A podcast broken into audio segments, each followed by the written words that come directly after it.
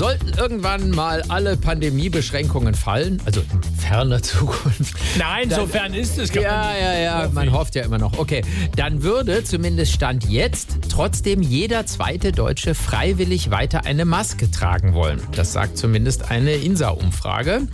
Wir zählen mal eben durch. Ja. Eins, Zwei. du würdest also. Ja, ja, klar. Ja, ich nicht. Also Beim insofern- Einkaufen, öffentliche Verkehrsmittel finde ich gut. Ja, ich eher nicht. Und damit stimmt die Umfrage schon. Ja. Bam, da sieht man es mal wieder, wie repräsentativ wir hier unterwegs sind. Aber äh, was sagen so Promis wie diese hier? Hm? Mein Name ist Olaf Scholz. Schönen Dank für die Frage nach der Maske.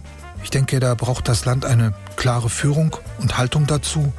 Da fragen Sie am besten jemand anderen. Hallo, mein Name ist Darth Vader. Ich bin froh, wenn die Maskenpflicht fällt.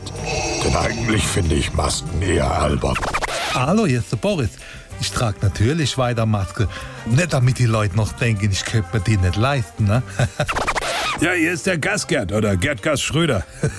Ich möchte gerne auch nach der Pandemie eine Maske tragen.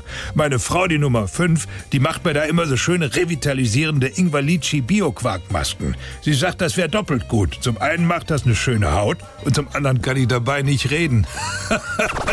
Hallo, hier ist Till Schweiger. Ich bin froh, wenn ich keine Maske mehr tragen muss, weil man damit so schwer verstanden wird.